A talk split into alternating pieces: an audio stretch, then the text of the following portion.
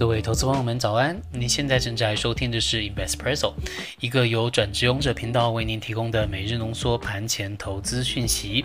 在这个讯息爆炸的年代，让我们每天早上陪您用一杯咖啡的时间，浓缩今天进场之前您需要知道的要闻。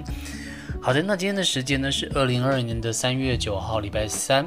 今天的精选新闻部分，我们与您分享一篇好文章，凯基投顾分享的俄乌冲突衍生金融战可能会带来的四大冲击，请您听到最后，或者是说点击 YouTube 下方的时间轴，跳到指定的位置。OK，那我们的独家课程《七个投资习惯》也在 Press Play 平台上线了。目前已经有不少的小伙伴有加入我们。那您是否听过很多的理财课程，但是发现学完之后操作仍然卡卡的不太顺？其实很多时候我们欠缺的并不是技术，而是投资的习惯，还有您身体的记忆。我们的课程呢会提供给您专业投资人需要培养的七个投资习惯，并且我们帮您过滤出杂质，用好吸收、好理解的方式，让您培养投资人的盘感还有好习惯。那欢迎您到 Press Play 上面搜寻七个投资习惯，或是点击描述栏的链接来参考。好的，那先跟您报告一下昨天的台股行情。昨天呢，台股的表现还是非常的不好。那全指股王台积电仍然呈现非常大的卖压，三大法人呢，外资继续卖超。呃，投信仍然站在买方，那继续土洋对坐。那这个时候可能就会有很多投资朋友疑问，就是国安基金会不会进场呢？其实财政部长苏建荣昨天有说，目前呢国内经济实体面相对比较稳健，而同时呢他们也会密切的注意资金的动态。那现阶段感觉好像没有要立刻进去的一个感觉。不过呢，相比国安基金态度不那么淡定，关谷的券商倒是蛮积极的买超。那从礼拜四开始呢，就连续三天开始进场买股，而且买超的金额是越来越多。呃，不过在外资大卖超的前提下，台股这三天呢，也还是连续跌掉了一千一百点。好，那我们来看一下指数的部分。昨天呢，加权指数收盘下跌三百五十三点，那向下跳空收实体的黑 K，带上下影线。再来看到柜买指数部分，下跌了五点二点，收实体的黑 K，下影线比较没有那么的明显。那新台币呢是收在二十八点三六元，那往下贬了零点一一元，呃，继续贬的蛮大的，呃，这跟外资的动向也是蛮一致的。OK，看一下族群的焦点。那昨天唯一一个强势的族群呢是玻璃陶瓷，上涨的幅度呢是百分之二点零五，不过呢形态来讲也是在相对底部。跌幅前三名呢分别是电气电缆、钢铁还有航运，这些呢其实都是前几天比较强的个股或者是说族群，那也是有不少是外资认养的股票，所以说看来资金的潮水的确是有在退潮。好，那看一下成交比重。前三名呢，分别是电子、航运还有钢铁。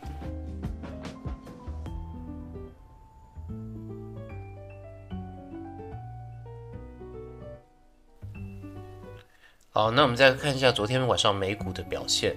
呃，那从大局来看的话呢，华尔街其实持续的在评估俄乌的局势以及西方制裁之后对市场的影响。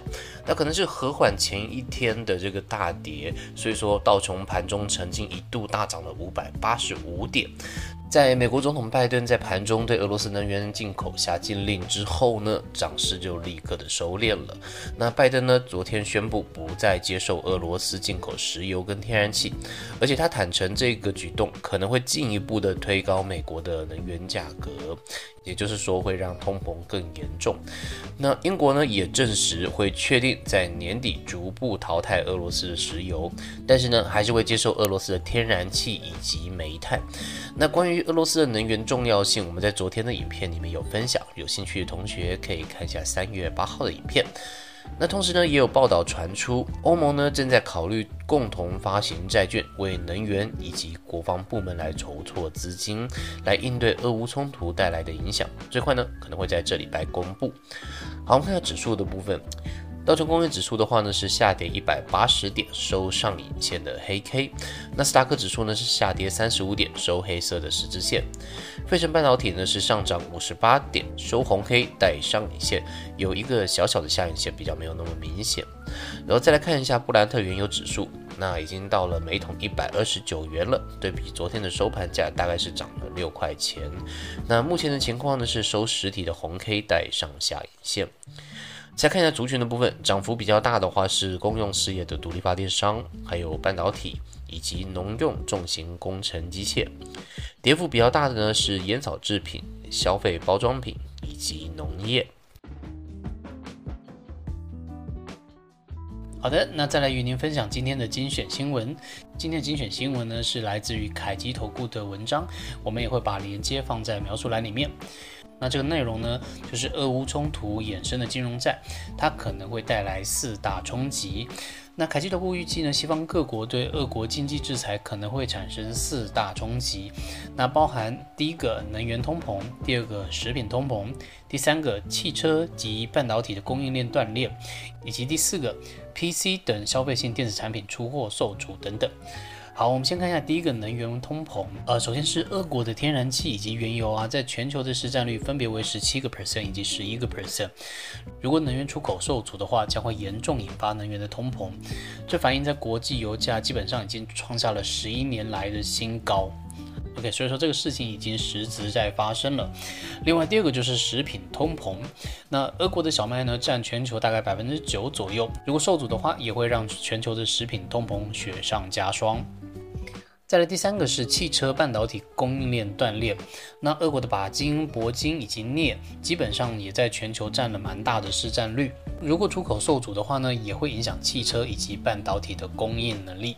最后一点呢是 PC 等消费性电子产品出货受阻。那俄国一年呢对全球的 PC 消费总量大概占比约百分之二左右，那对台湾的 PC 厂呢基本上有百分之五以上的这个营收。好，所以说这边都是要注意的部分。那最后呢，凯基投顾也指出，全球避险的情绪持续的升温，在风险比较不确定的因素消除以前，建议投资人还是进行防御性的操作比较好。好的，那以上是今天与您分享的盘前要闻，内容都是整理引用公开的资讯还有新闻，不做任何的买进卖出依据。如果您对我们的节目有任何的建议，欢迎留言告诉我们。那再次祝您今天操作顺利，有个美好的一天。我们明天见，拜拜。